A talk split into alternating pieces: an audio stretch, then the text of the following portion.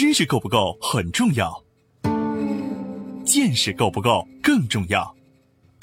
在知识爆炸的全球化时代，用见识导航，将知识转化为创造的力量。从中国到日本，从日本到美国，从美国到联合国，两位日本大学教授，三十多年海外经历，三百六十个日本行业观察。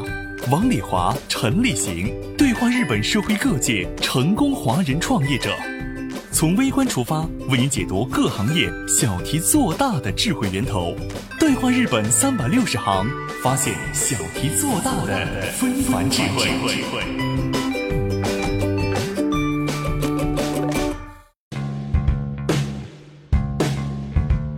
欢迎您收听今天的对话日本三百六十行，发现小题做大的非凡智慧。我是王丽华。各位听众朋友们，今天我们有幸又请到一位非常年轻的帅哥嘉宾，毛总，呃，毛家哈，呃，毛总你好。哎，你好，哎，王老师好，今天好，大家好。嗯，今天我们聊的时候还是请我们策划的郑安一起参加哈。郑安你好，呃，王老师你好，哎，毛总好。那个呃，我们今天呢是这样，主要是毛家业务在日本做的非常红火哈，所以想让毛家给听众朋友们介绍一下你在日本做这些项目的时候的一些具体的做法呀、想法呀。先简单介绍一下毛总，你的公司的情况。你们公司是在北海道哈，这个也是挺稀奇的。一般做公司，我们就是跟中国相关的一些朋友做公司，基本上都是在东京、大阪呀、京都啊这些比较大家都知道的一些大城市哈。到北海道去，一般就是做旅游啊，做什么这些比较多。像你完全把公司安在北海道，呃，是有什么因缘关系吗？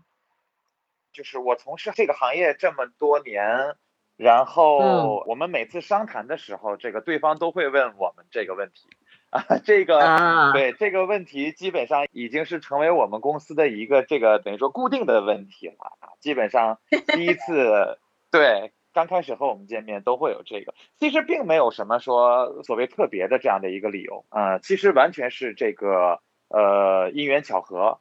呃，我自己本身起初我来留学的时候呢，我选择的就是呃北海道，呃，因为我自己是北方人嘛，对我是内蒙古人，所以我比较倾向于北方，呃，雪大或者是气温，因为日本这个地方，坦白的说，它是海洋岛国气候，它即便是再冷，它也没有说像国内的北方那么冷。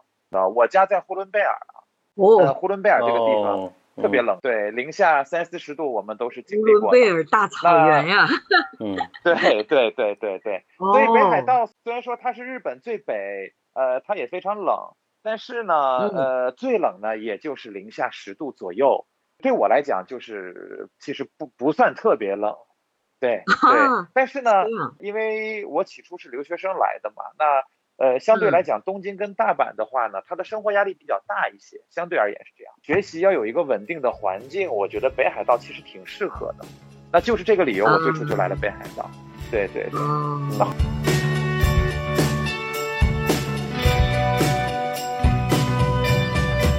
去日本创业，为什么选择做电子消费品行业？如何在日本成熟的电子消费品行业里发现蓝海，找到机会？仅仅用了一年时间，就让自己的产品占领了日本百分之二十的市场份额，是怎么做到的？如何结合中国制造业的优势，在海外找到市场发展空间的新赛道？消费者的市场反馈是怎么一回事？日本与中国消费者有什么不同？为什么说日本消费者的矫情反而推动了市场上整体产品与服务质量抬升？面对日本消费者的矫情，在日本创业都会遇到哪些常见问题？如何解决？中国企业如何利用消费者的挑剔提升自身能力？敬请收听本期对话日本三百六十行，日本电子消费品行业的市场洞察一。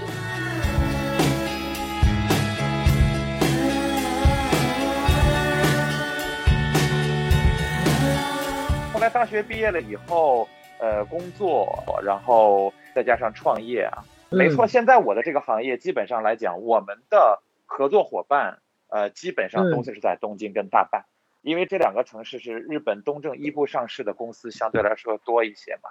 嗯嗯，对对。但是反正我们就是这样，从一个小团队，从最初三个人开始，一点一点扩大到现在二十几个人。虽然说也不是一个很大的公司，但是就是这样一点一点就壮大起来了。所以说也没有什么特殊的理由，这个就是 理由。嗯，我们现在就是简单的说了一下毛总的公司为什么设在北海道。那个毛总公司成立了多少年了？我是二零一七年五月份成立的，三年多了。嗯。哦。应该是北海道已经被我们国人朋友们给炒起来了哈。是的，对啊，过去北海道很少有能够作为这个工作哈，旅游是没得说哈。作为这种尤其是贸易呀之类的工作很少哈。对对对对，北海道的华人相对来讲从事的行业，呃，我也不能讲全部啊，但是相对来说比较单一。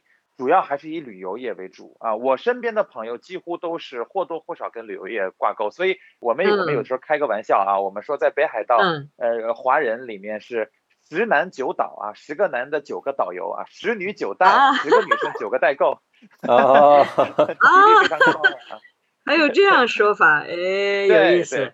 十男九倒，十女九代，啊，就是这个意思啊。结果你就是那一个哈，十男九倒去掉了，你就是那一个哈。嗯，对，对对对 对，没错。我周围的朋友都是或多或少跟旅游业有关系，我是唯一一个完完全全跟这个行业没有什么关系的。也不是我不愿意，就是真的是阴差阳错就这样了。嗯嗯啊，毛总的公司的业务内容具体是做什么的？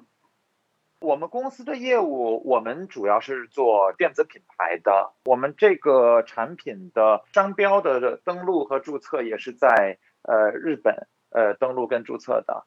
所以严格意义上来讲，虽然我是这个公司的老板吧，啊，但是呢，呃，这个公司和这个品牌它算是一个日本品牌。我们主要是做这个智能家居的，就是呃像扫地机器人。还有像智能宠物给粮机等等，通过我们自己开发的 APP，然后来控制我们的这些产品吧。嗯嗯，大概是这样一个工作。嗯嗯，也就是说，其实是在中国生产，但实际上产品的企划就是策划是在日本哈。你在这边提出一些你的想法，然后委托中国的公司给你生产，是这个意思吧？是的，是的，是的。日本的市场，包括日本的消费者，对我们是有一个市场的反馈的啊。那其实中日之间的消费者的这个差异其实是很大的。我很想听你说这方面。所以说的话呢，那日本的消费者的需求，以及针对日本的这个家庭的这个环境和特点，那么我们跟工厂沟通，呃，制造出这些适合这个日本呃家庭的这个产品，对吧？比如说举个简单例子，像。扫地机器人，扫地机器人在美国来讲的话呢，因为美国是家家都养狗嘛，而且它不止一只狗，它可能有的时候两三只狗，而且美国都是以这种 house 的形式比较多，对吧？但是呢，呃，日本就完全不一样，日本的话呢，主要是都市型的，然后公寓这样比较多。那么这种情况下的话，比如说同样是扫地机，那美国的需求可能是，比如说像陈河比较大呀，它主要是垃圾能装，对吧？因为它扫起来面积大。然后狗的掉毛也比较多，但像日本的话，因为日本这样的国家，它它的居住面积并没有那么大，对吧？那它可能它的侧重点就是在于，比如说小巧轻薄，所以说国情不同，即便是同样的产品，它也有这个属性也有不一样的地方。嗯嗯嗯，对对对。对，那我们就是把针对日本家庭，就是日本的这个消费市场的这个东西汇总，然后呃结合我们的想法，然后给到国内的制作这边，就是工厂这边，然后再来呃一起规划好的产品，嗯，大概就是这样。嗯。那像你这类的产品，日本应该也有很多嘛，哈，因为日本的家电这一块儿还算是比较有优势的哈，就至今为止哈。嗯嗯。那么你到中国去生产，你这边自己策划有什么优势呢？白的说，尤其是我们国内的听众朋友，可能对这个日本的印象或多或少是有，就是说日本是一个家电大国。嗯，对吧？对。那么它是个家电大国，呃，这个索尼呀、松下呀、日立啊、夏普啊，大家都耳熟能详，对不对？对。呃，是有或多或少是有这样的一个印象的啊。但其实呢，呃，仔细去观察，你们就会发现，呃，这个都是在一些比较传统的家电行业。嗯嗯。呃，我之所以做这个事情，其实回归到本质来讲，是因为我对中国的制造业是非常看好的。嗯。这是我的一个想法。刚才我说的这些耳熟能详的品牌，他们做这种传统的这些家电，确实实是很有名气。但是新型的一些家电产品，比如说现在有一些比较新兴的概念，像 IOT，嗯，这一类的东西，日本的品牌其实并没有走在世界的前列。对，嗯，呃，比如说举个简单例子，像我们所谓的 IOT，就是说英文叫 Internet on Thing，就是万物互联嘛，中国叫万物互联。比如说你的冰箱也要接 WiFi，物联网。对对，你的扫地机要接 WiFi，可能你的什么东西都要接个 WiFi，你的空调也要接 WiFi，对不对？嗯。但这一部分呢，其实日本并没有走到前面。那这个为什么它没有走到前面呢？这跟日本的国情有关，就是因为日本的老龄化是非常严重的，对吗？那大多数老年人，你知道这个用手机啊，包括用 APP 的这种控制啊，即便是在任何国家，它都是相对来讲是比较接受度没有那么高嘛，对不对？这就决定了日本在这方面它就。没有那么的靠前，对吧？没有那么的靠前，呃，这是一个主要原因。所以说，我们认为这个地方是一个机会，这首先是其一。其次，我认为呢，就是现在看整个日本的消费市场啊，我们觉得，尤其是东日本大地震之后，我认为日本人的消费也发生了一种变化。呃，三幺幺大地震之前呢，日本的消费某种程度上来讲，比如说像奢侈品，日本曾经在二零一零年之前是全球第一大消费国，对，但是那之后。日本人开始趋于冷静了。你有没有看到，像比如说像比较简洁式的这种时尚品牌，像优衣库，包括这两天在国内出事情的像 H&M、Zara 这种东西，他们能够在日本现在超过了 LV，包括超过了香奈儿，为什么？就是因为日本人在消费上面，其实经历了东日本大地震以后，心态是有所改变的，是有所这个变化的。以我的观察是这个样子。那我们的产品呢，就拿扫地机来讲。二零一七年，我们做这个产品之前提到扫地机呢，有一个美国品牌叫 iRobot，日本非常非常有名。对，日本人管扫地机不叫扫地机，叫 Lumba，Lumba 就是 iRobot 的那个呃扫地机的名字叫 Lumba。所以你说扫地机，对，你说日语叫罗伯多掃地机，你讲罗伯多扫地机，他们可能不太清楚，但是你讲 Lumba，大家都知道。对，那个时候呃选项并没有那么多，而且非常的贵。在我看来，它就是扫地机里面的像爱马仕或者像 LV 一样。可是我觉得说。既然服装和奢侈品的这个观念有所改变，它其实侧面的反映出日本的消费观的改变嘛，对不对？那么我们能不能够做一个既价格又公道，那么质量又好？我们认为这个好东西没有这么高的钱，那么它价格便宜一点，它能够更多的普及，能够更加容易的走入到千家万户。那么我们相信中国的这个制造业的这个能力的同时，我们也认为这个价格我们是可以给到一个更让大家能够更普及的价格。所以，我们二零一七年我们刚开始做这个时候，只用了一年的时间，我们就拿到了日本几乎百分之二十左右的市场占有率，就是这个。哦，呃，这个我觉得它就是一个这样的一个空间。那事实证明，现在四年过去了，回过头来看，我觉得我们的判断其实是正确的。那么以此来类推，扫地机也是如此。那么其他的。品类也是这样，像给粮机啊，包括现在我们公司现在也在研发一些其他的一些产品，像什么干身机啊等等等等这样一系列的产品。这个产品在日本目前只有我们有，呃，它是这样，就是你洗完澡以后，完了以后你身上不是湿的嘛，然后它站在上面以后，风就吹上来，然后就是把你的身体吹干，就这样的一个东西。对对，不管我们卖什么东西，我们都是基于这个想法，所以我在公司内部我也经常跟我的小伙伴们，我跟他们说，我说我们要做，我们就做。电子行业里面的优衣库，OK，我们不去追求那种优衣库的包不一定能卖得过爱马仕，一定是卖不过，对不对？他的裤子不一定能卖过李维斯牛仔裤。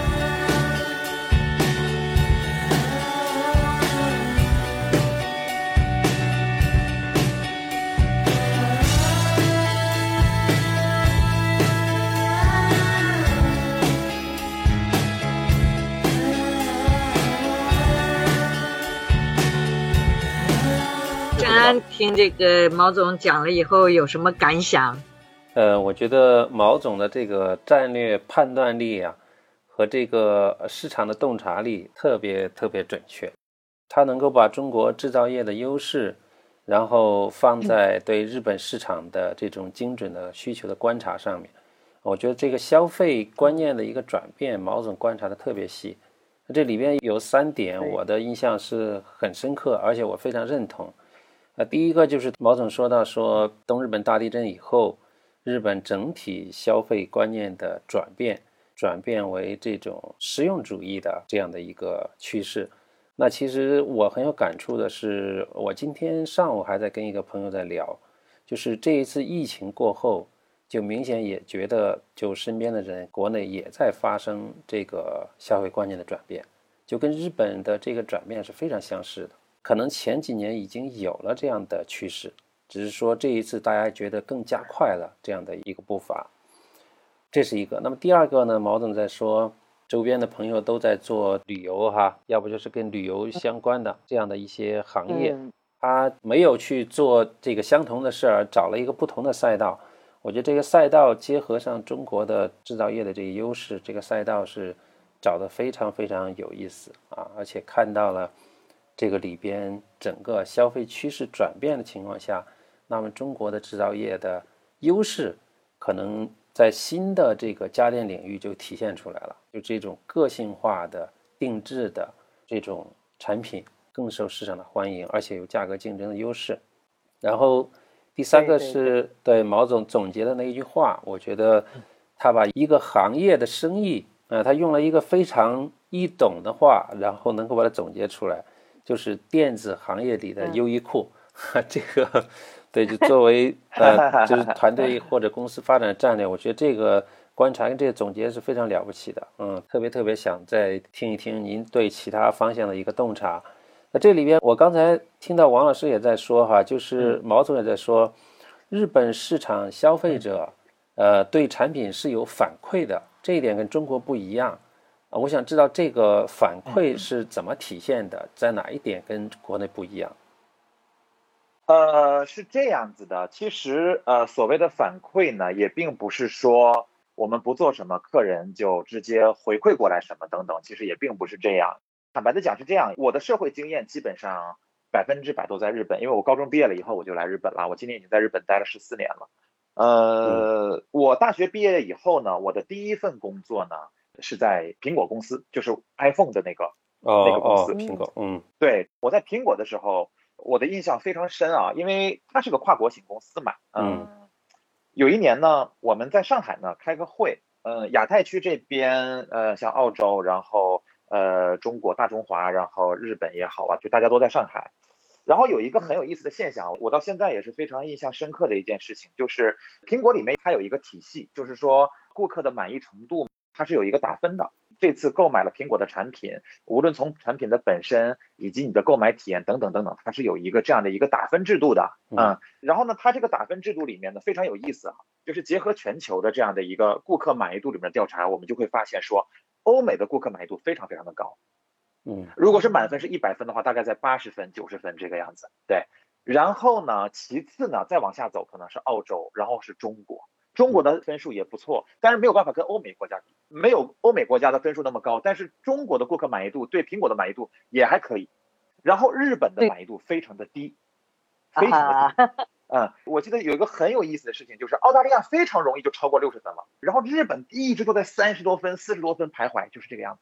哦，那那什么意思呢？呃，说的再简单通俗一点，就是日本的消费者挺矫情的，对，比较挑剔，对吧？那个非常非常的挑剔。我觉得日本的服务行业呀，等等等等，真的是把这个顾客给惯坏了啊！我觉得是这样。我觉得是这样。我在欧洲还在美国的时候，我也发现美国和欧洲的服务行业，包括它的服务的精神和态度啊，包括它的内容啊，跟日本比起来的话，我觉得那真的是差距很大。我实话实说，所以欧美的顾客很容易满足，就在这里，对吧？稍微给点小恩小惠就基本满足了。嗯，对对对。那对，那我自己创业了以后呢，我对这个事情其实印象很深。就是我自己创业了以后，我对这个事情其实也是比较有意识性的，所以并不是说客人自发性的说他反馈过来什么等等等等，而是我们自发性的去联系客人，嗯。嗯，客人客人也会给我们一些意见，比如说举个最简单的例子，呃，在线上，呃，像日本的亚马逊和乐天，我们的呃扫地机器人，假使说哈，我们一天卖了一百台，我们查到他到货了以后，我们会在他到货的差不多一周之后，我们一定会给他发邮件，嗯，会跟他询问说你用的怎么样啊？你觉得如何啊？等等等等等等一系列，嗯，OK，那他们就会给我们反馈意见啊，因为日本人其实他非常非常的细。真的是很细，他会给你说的，跟你描述的非常非常的细。为什么是这个样子？为什么是那么样子？我就记得很有意思啊。我们都有个给粮机嘛，我们那个给粮机上面能够调，就是说这个猫粮出来的这个多少的量。嗯，比如说我们调，比方说三克或者是两克，对吧？那么真的就有日本的这个客人呢，他就真的是去量去了，量完了以后他说，你这个说的是三克，但是你这不是三克，你这是两点八克，对吧？嗯，呃，对。因为你要知道，这个东西也不是机器的问题，因为你想看，机器是我们的机器，但你那猫粮并不是我们的猫粮嘛，对不对？你那个猫粮可能有颗粒大，有颗粒小，它就是说大概是一个概数，就是说我三克大概是这些东西出来，针对你这个猫的年龄，对不对？但是有的日本人呢，有很多这样的客户，哎，你讲三克啊，但是你这个两点六克出来的，哎，对不对？就是说。呃，你讲他是矫情，叫矫情，那我们就会把这些东西反馈到我们的制作这边，就是制作部门。因为中国的工厂，呃，我们在国内的这个合作的工厂，他对这方面，因为这个国情不同，嗯，都说中日一衣带水，但是这个呃，就是国民性格的差异真的是大相径庭。那么刚开始就不了解，说，哎，这个怎么会怎么会这样？这个，对吧？这个怎么会？嗯，我们就会跟他讲，那就是这样一个情况，就诸如此类的这种。你不能讲它不重要，其实也很重要。诸如此类的东西，我们就会反馈，一点一点的去总结意见，去改进。这个是我们，就是说经常在做的，对。嗯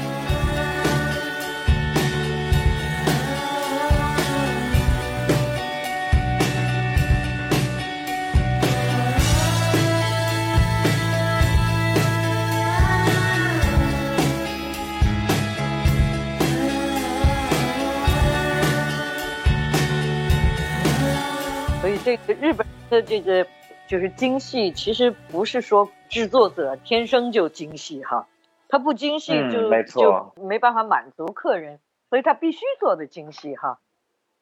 对，所以这些年其实啊，中国国内的跨境电商原本其实是以啊欧美作为主要市场，近些年来呢。呃，日本的就是针对日本的这个贸易和包括像跨境啊，包括很多，比如说在中国，呃，亚马逊的卖家也可以直接在日本开店，在日本卖货呀，等等等等等等一系列。那我今天其实我说的这些信息呢，如果我们的听众朋友里面有从事这个行业的人，其实也给他这样的一个意见，呃，就是说。呃，这个想法上其实真的是，呃，怎么说呢？真的是不一样。日本的话，我曾经听到过一句话啊，说如果你把日本的市场搞定了，基本就等于说你把全世界搞定了，因为日本的客人最难伺候，日本的客户伺候好了，基本上欧美就应该是问题不大了。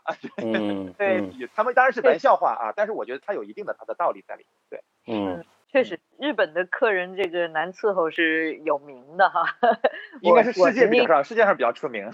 嗯，对。我一个朋友在做生意的，他是做这个袜子的，从中国进口到日本来。那个有一次，一个客户拿着一双袜子到贩卖的那个店去投诉，他是理由是什么呢？说我至今为止穿的百分之百的棉的袜子，一定是一个季度的，所以我每次就三个月，我买一沓儿，就是这三个月用的。所以从来没有过，没到三个月他就出漏洞的，就 就就磨破了的。嗯，所以他到店并不是让店里来赔，他来找是什么呀？他是说你这个质量不过关，对其他的消费者会有影响。他还不是站在他自己，你像一般我买了我出了问题，我去投诉的时候是要让你赔我一个哈。嗯，店里赔他他都不要，他觉得这个是对整个的客户。负责任的一个态度，所以一定要让厂家做检测，成分是不是真的是你写的这个百分之百的棉，多粗的纱什么？他要求去调查这个做这一双袜子的检测，他那袜子都已经洗变形了，还能回来告？他就来找到我朋友的公司，要求他必须全部重新做一遍检测。你说这个日本的客人是不是？很伺候啊，入乡随俗吧。嗯嗯，我觉得这个是一个好事儿。你们说的这个现象，其实真的在国内，你不管做服务业还是你做一个品牌，消费者的这个正反馈反馈率是非常低的。就大家都会觉得，嗯，有时候想想，哎呀，这事就算了，然后就比较麻烦啊啊，就有时候你真的是跟这个商家去较真去说这些问题的时候，就有一部分他是接受的，就大部分我们遇见的情况，接受你这个意见一般不是老板嘛，都是服务人员嘛。那么这些服务人员呢，对，他就反正就对你这个就不是特别有感受、有感觉，他就反正哎，你就反馈给我行了，嗯，哎，就是给你的那种感觉也是很不好的，然后你就觉得哎算了，我跟你说了也没用，然后那我就干脆就不说了，就是这样的一个情况。还有现在像现在的这个网络的这个销售在线的那种，因为它有那种评价。那很多商家也是，哎，我给你一个什么好处，然后你帮我说几句好话，就是采用这样的一个方式。啊，对，写好评。是是是，所以他有时候这个反馈，他也不是一个正向反馈啊。但这种事情时间久了以后，它造成的是对整个的、对所有消费者的这样的一个伤害。其实吃亏的还是大家。像日本这种情况，那大家都很挑剔的，以后那就他推动所有的服务和产品。都会变得更好嘛？那受益的是所有的人。对对对，刘先生，您说的对，没错。其实我倒是觉得是这样。以往呢，像在日本稍微上了一点年龄的人，他们的一个他们的一个主观概念就是说，中国制造的东西是廉价便宜，呃，但是呢，这个质量是不好的，就是。说白了就是日本的百元店里面卖的这些东西，基本上都是中国产的嘛，就大概就是这样的一个质量的东西。但是其实现在的中国，包括因为我工作关系，我经常去深圳嘛，嗯，呃，深圳的话呢，就是说，其实中国现在有很多非常非常一流的公司，他们掌握的这个技术，比如说举个简单例子，像大疆，嗯，对吧？DJI 大疆，大疆的这个无人机的全球占有率是在百分之九十以上，啊，它的这个占有率高到就是说。呃，连美军现在说想要出于这个安全上不愿意使用中国的产品，他也找不到另外一个能够替代的，嗯，这个这样的一个产品。我之前我在苹果曾经工作的时候呢，那当时有一个法国品牌嘛，叫 B Pop，对，但是后来也就销声匿迹，也就没有，对吧？那诸如像这种一流的中国的品牌，其实是还是有很多，像大疆啊、华为啊、像小米啊这样的品牌是走出来的。但是其实在中国也有很多。不为人知，但是他们的东西做的也不错，他们的质量也不错，我们都是看到过的。这就是为什么我选择从事这个行业，因为大多数就像我刚才说，比如说像做代购也好，怎样也好，代购这些东西，全球的代购都是说把国外的东西卖给中国，对不对？卖到中国去，对不对？为什么我们反其道而行之？就是归根结底，就是因为我们对中国的制造业是有信心的。但是这里面现在有一个问题是，以目前中国的制造业来说。它是有能力做好产品，渐渐的越来越有。当然了，制造业里面一定是有参差不齐，但是从整体上来讲，以这个价格，以这个质量，中国的国内的制造业是有这个制作好产品的能力的。我是觉得说是没有问题的啊。但是现在的问题，就像刚才刘先生讲的，我们的这个软件方面可能还要欠缺一些。就像比如说刚才涉及到一些退货的问题啊，等等等等等等。呃，这个如果放到国外的话呢，我觉得，呃，更多的是有些水土不服，因为你涉及到软件的这个东西的话，其实坦白的说，对于很多公司都是个课题，尤其是像在日本这样的一个挑剔的市场，嗯，并且来讲，我觉得这个东西也不见得就是说是商家诚心想要怎样，因为毕竟打着他的品牌，就像他的孩子一样，他还是比较重视他的这个品牌形象也好，怎样怎样也好，那。他为什么会这样呢？那我觉得就是这个国情的差异非常非常的大。比如说，在我们中国人看来，这事儿都不叫事儿，对吧？但是在日本来看来，这个东西就，对吧？你这边你这样做，那可能就可能就不行。嗯，我记得我们之前及我们的那个扫地机的工厂，他们的一个销售经理跟我说，他说我们在美国卖货的时候啊，因为大家都是在深圳嘛，从深圳出发，然后他们在美国也没有这个所谓的落地，也没有这个所谓的分公司啊，也没有什么销售点啊，也没有，他们就是通过网络上卖嘛。像亚马逊啊等等这样的地方卖嘛，对吧？那维修的话怎么办呢？说是在美国呢，他们就是呃，你这个什么什么坏了，然后客户寄个邮件，他们再回个邮件，然后大概就搞清楚原因了。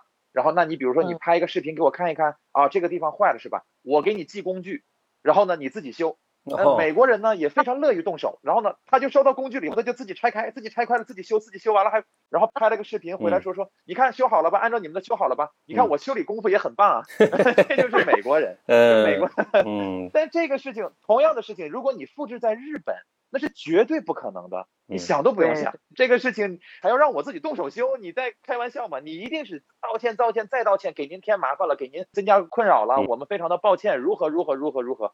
你是觉得说是谁有恶意或者是诚心怎样？其实不是，他就是国情不一样。嗯，对，所以我想说的其实就是说，我觉得我们已经有很好的制造能力了，我们的硬件也不错。那我们是需要这种，就是说懂得因地制宜、懂得入乡随俗的这种，既明白中国又明白日本，能把两者相结合的这样的一些国际性的人才，能够更懂软体的国际性人才。所以这一点我觉得一定是会提高的。就会越来越好啊！就所以我是比较期待我们国内的制造业，我是觉得说一定是越来越好。嗯。那行，在这么忙的时间跟我们聊了这么多，真的很辛苦，谢谢。我们下次再聊。好嘞，好嘞，好嘞。好的，谢谢毛家，哎，谢谢，好好的，拜拜。听众朋友们，如果您想了解《对话日本三百六十行》节目相关内容。请在微信添加朋友公众号里输入“对话三六零”，搜索“对话三百六十行”公众号，点击关注与我们交流。